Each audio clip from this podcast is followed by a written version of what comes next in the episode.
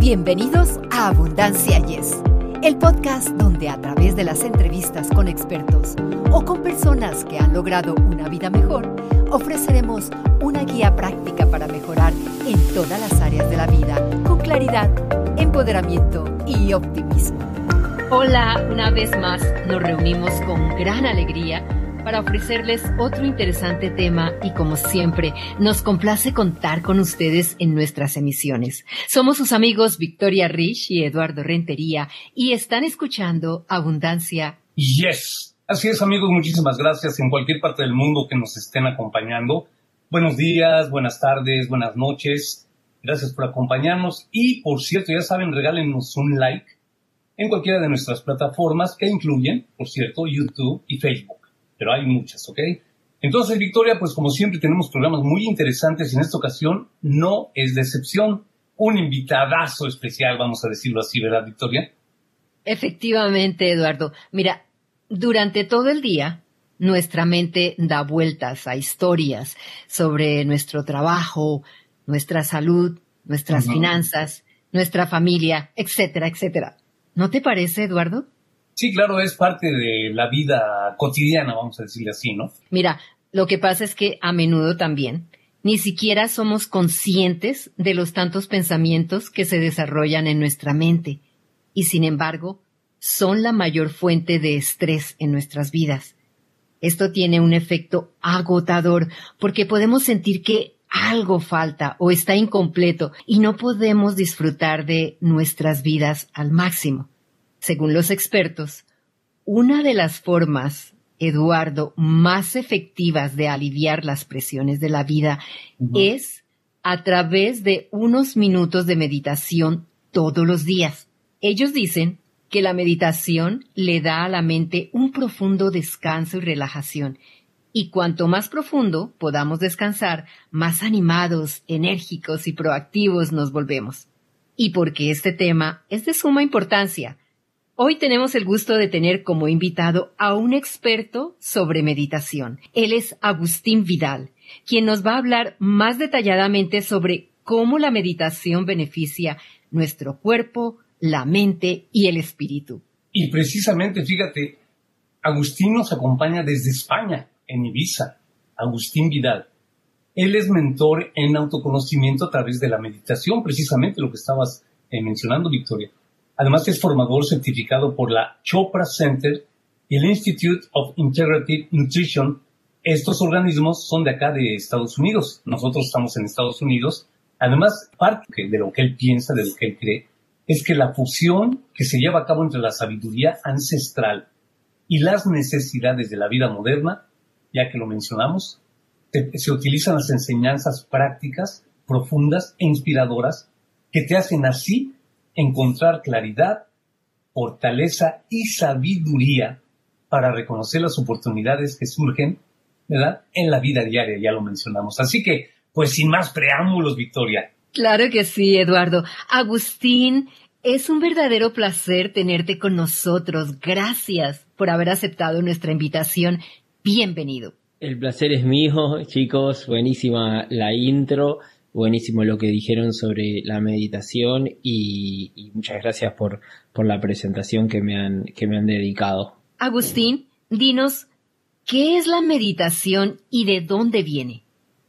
La meditación es atenuar progresivamente las fluctuaciones de la mente. Esto es una técnica milenaria que ha existido en los seres humanos por miles y miles y miles de años podemos, sí, llevar su origen a la India, pero hay hoy por hoy textos y, documentación. Bueno, la más antigua es en la India, hace 8.000 años, pero sabemos que, los seres humanos, cuando entendemos la esencia de la meditación, sabemos que, va mucho más allá de sentarse a cerrar los ojos y permanecer un momento con nosotros. Eh, va mucho más allá. Mm, podemos meditar en, en, cualquier momento y podemos llevar los beneficios de la meditación a nuestro día a día. Y yo siempre hablo de la meditación como un estilo de vida, no como una práctica puntual. Entonces cuando empezamos a entender esto y lo empezamos a incorporar en nuestro día a día, que es mi misión y es, es, mi, digamos, mi área de especialización, cómo puedo darte herramientas para que lleves los beneficios de la meditación en tu día a día de manera gradual y de manera sencilla y de manera divertida. Entonces, cuando empezamos a entender esto y lo hacemos un estilo de vida, nos damos cuenta que no tiene nada que ver con, con una práctica aislada eh, que nos puede a lo mejor causar eh, o, generar obligación, sino es algo que está dentro de nosotros, intrínseco y preparado para ser descubierto y vivir a partir de ello. Agustín, dijiste beneficios. ¿Cuáles son los beneficios de la meditación? Solamente sentarse a respirar conscientemente a nivel físico, ya el cuerpo empieza a, colocarse en equilibrio. Simplemente por la respiración, porque la respiración es, la función vital por excelencia. Podemos pasar días sin comer, podemos pasar horas sin beber, pero no podemos pasar minutos sin respirar porque es lo, primero que hacemos cuando llegamos a este mundo y lo último que hacemos antes de dejarlo. Entonces el cuerpo necesita oxígeno como elemento primario, podría decirlo. Entonces, en el momento que nosotros podemos darle al cuerpo el oxígeno que necesita, ya el cuerpo empieza a entender que eh, es un momento de colocarse en equilibrio. Y hablaban de estrés en la introducción, y, y sí, vivimos con un constante estrés, hay un estrés que es, es natural, es bueno, es un estrés que nos, ayuda a crear y a levantarnos por la mañana y a hacer cosas. El problema de la sociedad actual que hay un, lo que llaman los expertos un diestrés, cuando se sobrepasan los umbrales de estrés y ese estrés sobrepasado, acumulado a lo largo del tiempo es lo que está causando hoy por hoy ansiedad y, depresión y, muchísimos otros problemas que enfrentamos entonces, eh, la función del cuerpo es colocarse en equilibrio. Y cuando un estrés excesivo está en desequilibrio. Entonces, en el momento que nos sentamos a respirar, el cuerpo empieza a colocarse en equilibrio. Y todas las funciones empiezan a colocarse en equilibrio. No solo el sistema respiratorio, sistema cardiovascular, sistema inmune se eleva. Y lo mágico de esto es que si nosotros, como bien decías, lo podemos hacer un poquito cada día, eh, desde 15 minutos, 5 eh, minutos, el, tiempo que tengas. Yo siempre recomiendo entre 15 y 25 minutos a la mañana y si tenés 15 minutos a la tarde, perfecto, a, media tarde. Y eso realmente ayuda porque no solo el cuerpo entiende que se coloca en equilibrio en esos minutos, sino ya empieza a vivir en equilibrio, empieza a manifestarse en equilibrio durante todo el día. Entonces, es importante entender a nivel físico esto, es importante entender a nivel emocional también que empiezan a ocurrir cosas, empezamos esta reducción de ansiedad, de estrés, de fatiga, de toxinas, eh, empieza a crear sentimientos dentro de nosotros que son eh, sentimientos de expansión, como puede ser eh, empatía, como puede ser compasión, como puede ser amor, alegría. Creo que comentabas algo de proactividad, eh, dejamos de reaccionar y empezamos a ser más proactivos, empezamos a ser más tolerantes, más pacientes.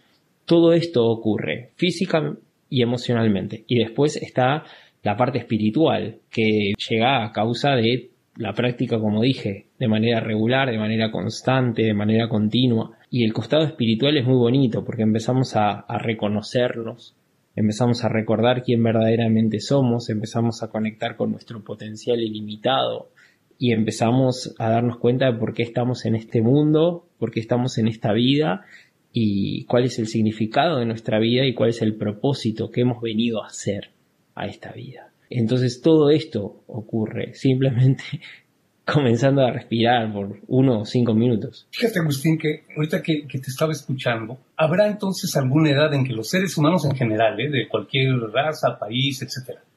Porque cuando eres niño, por ejemplo, si eres un bebé, un puberto, eres un adolescente. Bueno, adolescente ya estás un poco grande, niño. Digamos un niño de 9, 8, 9, 10 años, pues no necesitaría meditar. O claro, hay situaciones que, a un niño, tú fuiste niño, Victoria fue niña, yo fui niño, la gente que, que nos acompaña, todos hemos sido niños. De niños no pensábamos en esto, no necesitábamos meditar para quitarnos el estrés de esa edad. Claro, vamos a, a pensar en la edad de un niño de 8 a 9 años, pues el estrés que le puede causar en la escuela o pelearse con un hermanito, ese tipo de, situaciones no necesitan de meditación para ser superadas. Tenemos cierta edad en la que sí empezamos a necesitar meditación. Esta es una pregunta excelente, la verdad. Yo siempre hablo de esto y hablo de esto sin que me lo pregunten porque creo que es muy importante. Cuando nosotros nacemos, los bebés respiramos con el abdomen. Esta respiración ocurre es que el diafragma se expande y se contrae, inhalación-exhalación, y eh, coloca nuestro sistema nervioso en, modo reparación y relax, que científicamente se llama eh, parasimpático, estado parasimpático. Así llegamos a la vida, respirando con el abdomen. Si ves un bebé durmiendo, se respira con el abdomen. Entonces, yo tengo hijos pequeños y ahora mi hijo tiene seis y estoy notando que a esa edad siempre tuve la intriga de que a qué edad los dejamos de respirar con el abdomen y empezamos a respirar con las partes superiores del cuerpo, que eso hace que no oxigenemos bien y que el estrés, estrés se produzca porque no limpiamos bien todo el canal de respiratorio, no oxigenamos bien el cuerpo porque respiramos con el pecho solamente en nuestro día a día. Entonces, cuando nosotros hablamos de respirar de manera consciente, es llevar el aire al abdomen para oxigenar bien el cuerpo. Entonces, ¿en qué momento eh, como seres humanos eh, dejamos de respirar con el abdomen? Esta pureza, ¿no? Creo que hay una ahora una gran tendencia que los niños deben meditar. Yo creo que es muy bueno, pero creo que también hay una parte de, responsabilidad de los adultos que tenemos que meditar también porque yo recibo muchas peticiones de mi hijo está nervioso, ¿qué, ¿cómo hago para que medite? Y la mayoría de las veces, te diría casi, casi, casi siempre, es el padre el que necesita meditar, porque los niños es el reflejo de lo que ven en los padres, es lo que observan, no lo que los padres le dicen. Entonces, si ven al padre o a la madre que están estresados todo el día, el niño se va a estresar. Y después va a ir al colegio y va a ir estresado. Si la maestra tiene o el profesor tiene poca paciencia, se va a estresar todavía más y se va a encontrar perdido. Y después cuando le dicen que tiene que ir a meditar, el niño, sí, yo tengo un montón, tengo meditación para niños, un curso de meditación para niños, pero incluso le puse meditación para niños y familias, justamente porque tiene que ser algo que sea, que sea inclusivo porque no podemos aislar al niño y poner al niño como que tiene un problema de atención o tiene un problema de, sobreactividad o es muy nervioso o está muy callado o tiene o, todo esto que se dice ahora, ICD, eh, eh, autismo y todas estas cosas que antes no había. Entonces tenemos que empezar nosotros para que los niños nos tomen como ejemplos. Y a partir de ahí sí puede haber algún caso de niños que estén más nerviosos. Hay mil técnicas, aparte de técnicas lúdicas. Yo me gusta enseñar meditación a los niños, pero desde un costado muy de, autoconocimiento también, ¿no? De enseñarle valores, de enseñarle gestión de emociones de pequeños. Entonces mis meditaciones para niños van en esa dirección. Pero es mi estilo, hay mil maneras de, enseñarlo. Es, es importante esto, antes, antiguamente, ahora creo que menos, o espero que menos, antes al niño se, hace poco, hace unos años se lo medicaba, porque si era muy nervioso se lo medicaba, ¿no? Ahora parece como que la meditación, ¿no? Tiene que ser algo que lo, lo, calme. Pero, pero hay que ver qué le pasa, por qué reacciona así. Sabemos que los niños observan, absorben y ejecutan, así como vivimos los primeros años de vida. Entonces, pero la pregunta es, ¿qué absorben? Que observan y que ejecutan como consecuencia. Eh, la conclusión es incluir meditar padres, meditar tíos, meditar abuelos, meditar amigos, meditar maestros y después los niños poquito a poco van a empezar a, encontrar eh, esas ganas para hacerlo. Qué lindo, Agustín, que hoy en día tenemos esas herramientas, ¿no? Sí, sin dudas. Y aparte también tampoco tenemos que idealizar. Tampoco puede ser la casa un nido de paz, un, templo pristino. No, hay problemas en la casa. En mi casa hay pitos, hay llantos, hay eh, peleas, eh, los hermanos, eh, que le quita una cosa, le quita al otro, y, los padres estamos, hay días que estamos más receptivos y hay días que no. Yo mismo ayer, yo, mi hija ahora está cambiando, tiene dos, dos, va a cumplir tres, está cambiando los horarios de siesta. Entonces, claro, ahora no, no duerme tanto en la siesta. Entonces hay días que yo estoy muy cansado por la tarde porque trabajé todo el día y hay días que tengo menos paciencia. Ellos ya lo saben, yo les digo, a partir de que baja, empieza a bajar el sol, mis niveles de paciencia se van con el sol.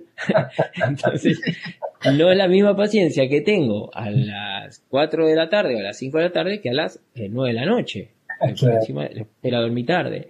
Entonces, eso hay que entenderlo y como padre yo intento ser lo más vulnerable posible, intento decirle cuando hay algo que no lo sé, no lo sé, cuando tengo un, problema o estoy preocupado por algo, se lo digo, cuando tengo poca paciencia porque esos días que te sale todo al revés, eh, como todos nos, nos, pasa en, en algún momento de la semana, también se lo digo, hoy tengo un día un poco complicado, estoy un poco nervioso, te pido por favor que tengas un poquito más de paciencia hoy. Entonces es muy bonito sentarnos a respirar y es muy útil y es muy beneficioso. Pero también tenemos que entender que eh, no, tenemos que, sentirnos mal porque, eh, porque un día estemos, estemos cansados o estemos nerviosos o estemos un poco más eh, estresados. lo importante es, es, es identificarlo y saber qué está pasando. Y si nosotros podemos identificarlo en nosotros, podemos comunicarlo, podemos transmitirlo, niños nos van a acompañar y de no solo los niños, podemos transmitirlo en el trabajo, también hay, una parte de, empatía del otro lado y si no la hay, por favor cambiar de trabajo. Y, y, lo podemos compartir con nuestra familia, lo podemos compartir con nuestra pareja. Entonces, la meditación hace que nosotros podamos identificar estas cosas. Que nosotros podamos decir un día, vamos a decir, bueno, hoy tengo un día radiante, pues hoy no tengo un, buen día. Efectivamente. Agustín, a veces sucede que cuando empezamos a meditar, nos vienen miles de pensamientos a la cabeza o escuchamos ruidos a nuestro alrededor y es difícil concentrarnos. ¿Cómo podemos superar los obstáculos y las distracciones durante la meditación? Esta es una pregunta bastante recurrente y que está muy en el día a día de las personas que se, que se están iniciando, ¿no? Porque podemos aquí hablar de mucha teoría, pero después la persona mañana a lo mejor se levanta, cierra los ojos y se encuentra con este tema, ¿no? Pensamientos que, que, vienen y van y que desconcentran y que, bueno, y que se hace un bucle y empezamos pensando en que hay un ruido en la, la puerta o en la, o en la puerta de la habitación o en la puerta del baño y desde ese pequeño ruido que deducimos que no sé, no sabemos qué es, empezamos a pensar en las cosas que tenemos que hacer, en la, trabajo, en las obligaciones, en las responsabilidades y hace un bucle y al final terminamos súper, súper, súper preocupados y eso hace como un resorte que automáticamente hace que abramos los ojos y nos quite el momento de meditación y pensemos que la meditación nos, nos sirve para nosotros. Entonces, lo primero que hay que entender es que los pensamientos llegan con un mensaje. Uno. Dos, los pensamientos son beneficiosos porque nuestra mente la función, como el corazón es latir y el, sistema digestivo es digerir alimentos y los pulmones respirar, la mente está preparada para producir pensamientos. Si no hay pensamientos, no hay vida. Así que lo primero que tenemos que hacer es agradecer. Dos, el tema, pensamientos no, no, es el problema de los pensamientos, sino el contenido de los pensamientos. Entonces nosotros tenemos que entender, lo podemos ver dentro del momento de meditación, que los pensamientos llegan. Entonces, ¿qué contenido tienen? ¿Qué mensaje tienen? Hay otro factor, que es el de la vista. El sentido de la vista es el sentido más inmediato. Entonces, en el momento que nosotros nos sentamos a cerrar los ojos, los pensamientos que ya están en nuestra mente, pero eh, se encuentran en el segundo plano porque nosotros, por el medio del sentido de la vista, recreamos un espacio, cerramos los ojos, toda esa recreación desaparece y los pensamientos que estaban en un segundo lugar pasan a primer lugar. Por eso les llamamos intrusivos, invasivos. No es que sean nuevos pensamientos que antes no estaban y vienen a preocuparnos. Son pensamientos que ya están, pero que estaban en segundo lugar porque con los ojos abiertos tenemos otro tipo de estímulos primarios. Una vez que entendemos todo esto, ahí empezamos a ver por qué llegan esos pensamientos, qué mensaje nos traen, y empezamos a transformarlos en lugar de maldecirlos, empezamos a bendecirlo.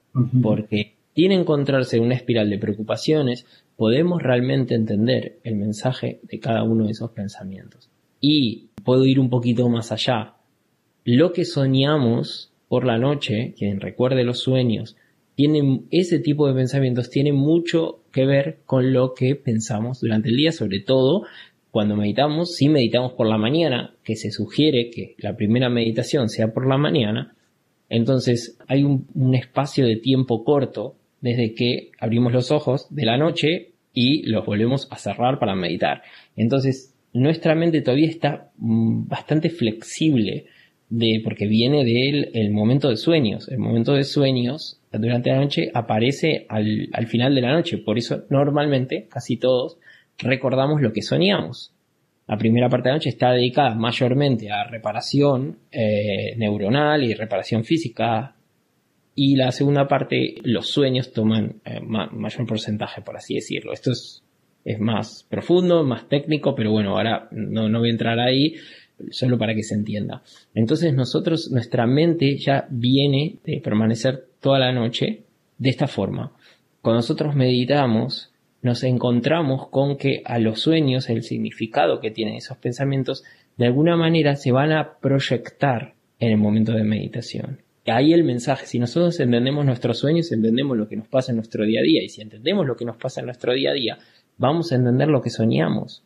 Los últimos cinco minutos de pensamientos antes de dormir son los que determinan la calidad de reparación de sueño profundo, los que influyen en los sueños y los que también influyen en el estado en que nos levantemos al día siguiente. Si en los cinco últimos minutos del día el contenido de nuestros pensamientos es preocupación, no vamos a dormir bien, nos vamos a sentir que no hemos descansado, vamos a tener sueños sobre preocupaciones y nos vamos a levantar eh, preocupados. Entonces, podemos revertirlo con la meditación a la mañana, pero tiene que ser un trabajo de, de todo el día. Por eso empecé, porque es importante esto, la meditación yo no lo veo como una práctica aislada, que, ah, bueno, cierro los ojos, pim, pim, respiro, lo hago, listo, ya está, y ya está. No, es un estilo de vida. Entonces, esto es un estilo de vida. Es decir, antes de dormir, ¿Cómo va a ser la calidad de mis pensamientos sabiendo que solamente los últimos cinco minutos tengo que colocar el contenido de pensamientos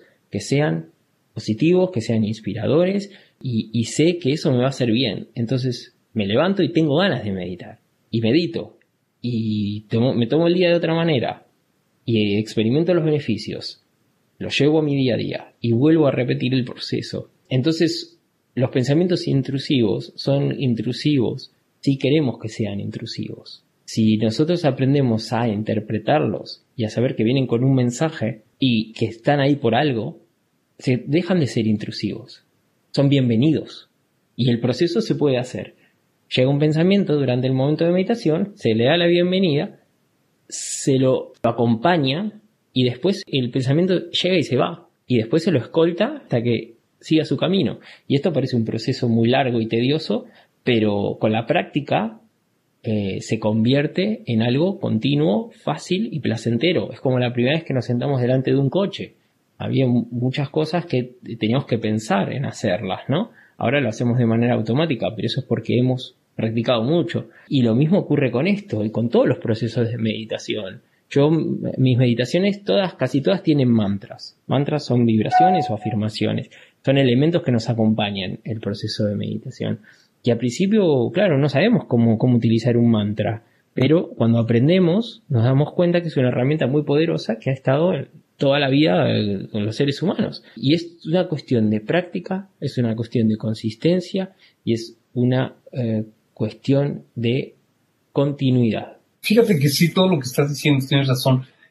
Se me ocurre algo, cuando, hablaste al principio de que posiblemente la meditación conoce, se conoce desde hace 8.000 años, mencionaste un número, 8.000 años, pues vamos a suponer 12.000, 8.000, lo que sea. ¿Cómo descubrió el hombre esto que a lo mejor no, no se llamaría meditación en ese porque sería que cansancio después de ir a cazar un animal, llegar agotado y empezar a, a, ver, no sé, las estrellas o, no sé cuál podría haber sido el origen, Agustín, tú que, estás metido en esto? ¿Cómo lo habrá descubierto el ser humano? Bueno, depende del lugar del, del mundo y el, el, tipo de vida que llevaba. Hace más de 15.000 años los seres humanos éramos cazadores.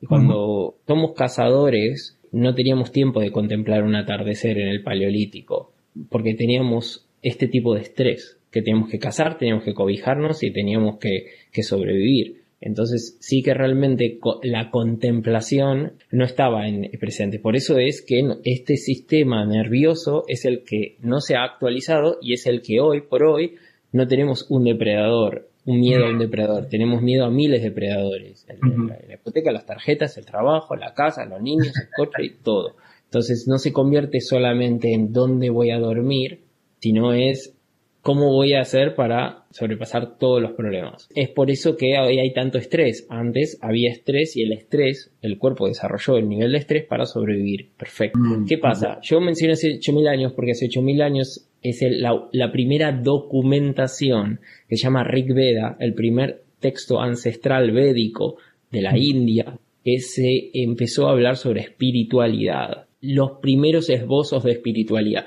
Entonces, una cosa es contemplar, respirar y hacer una práctica y otra cosa es entender el significado de la vida. Por eso es que antiguamente, como bien decís, eh, cuando teníamos que salir a cazar, eh, no, no, no había tiempo para sentarse a meditar. Pero sí después, cuando se empezó a vivir en comunidades y no estábamos tanto en movimiento, sí que se empezaron personas que mm, sofisticadas espiritualmente, empezaron a preguntarse qué hacemos aquí, ¿no? Y eso es maravilloso. Imagínate o mil años que un ser humano se pregunte qué hacemos aquí, qué hacemos aquí en la Tierra, los seres humanos, y empiece a hablar sobre esto, empieza a documentar este tipo de, sensaciones, de, de emociones. Es realmente muy poderoso, muy, muy, muy maravilloso. Agustín, ¿en qué se diferencia la meditación de soñar despierto, la contemplación, la autohipnosis o simplemente descansar con los ojos cerrados? Es la intención que le ponemos, creo yo. Descansar, simplemente descansar, cerrar los ojos, perfecto. Eso es descansar. Si me voy a cerrar los ojos a, a, a crear, a proyectar mi día, pues ahí hay una intención. Si voy a cerrar los ojos a conectar con un mantra, ahí hay otra intención. Si voy a cerrar los ojos porque quiero, no sé, hacerme preguntas que vengo haciendo y no las puedo hacer en mi día a día y necesito un momento para mí, para cerrar los ojos y hacerme estas preguntas, ahí hay otra intención. Entonces creo que, que ahí es donde se pueden establecer, si se quiere, algún tipo de diferencias. ¿Cuál es la intención que uno tiene cuando se sienta a cerrar los ojos? ¿Y qué pasa si una persona siempre se queda dormida mientras está meditando? ¿Qué puede hacer para evitarlo?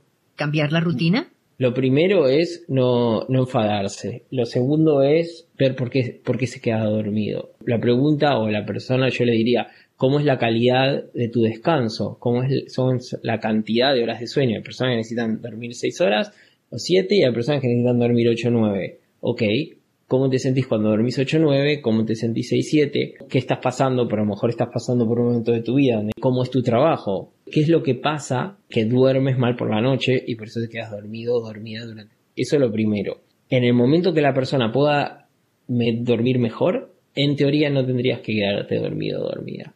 Es muy bueno saber eso. Y nosotros tenemos que empezar a despedirnos. Por lo tanto, te quiero hacer una última pregunta. ¿Cuál ha sido tu mayor lección de vida aprendida hasta la fecha como resultado de tu práctica de meditación? Empezar a saber cuáles son mis prioridades, empezar a, saber cómo puedo ser mejor persona y empezar a escuchar y a seguir mi corazón. Si nuestros oyentes desean seguirte, ¿dónde lo pueden hacer? agustinvidal.com, Agustín Vidal Meditación en, eh, agustinvidal.com en la web, eh, Agustín Vidal Meditación en eh, YouTube, Facebook y agustín.meditación en Instagram y TikTok. Y tengo un canal de Telegram también, pero bueno, por medio de Instagram pueden acceder a Telegram. Agustín, te queremos expresar nuestras infinitas gracias por haber compartido tu tiempo y tus valiosos conocimientos con nosotros. Ojalá y regreses muy pronto. El placer ha sido mío, deseo lo mejor, gracias por invitarme y hasta la próxima. Al contrario, Agustín, como dice mi compañera, te agradecemos mucho que nos hayas brindado tu tiempo y toda la enseñanza que nos has dejado. Ahora ya, ya abrí un poquito más mi mente acerca de la meditación. De veras, el agradecimiento inmenso para ti. Muchísimas gracias. Un placer, Eduardo. Encantado. Y de esta manera concluimos otro episodio más. Gracias por la atención que nos han dispensado y confiamos que puedan compartir este podcast con sus amigos y familiares y que continúen escuchándonos en abundancia. Yes. Hasta la próxima. Para ustedes que están escuchando Abundancia Yes, realmente nos apoyan si pueden suscribirse en Apple Podcasts o Spotify y déjenos sus comentarios. Así nos ayudan a llegar a más personas y por ende a unirnos más y a vivir una vida mejor y con abundancia. Comparta este podcast.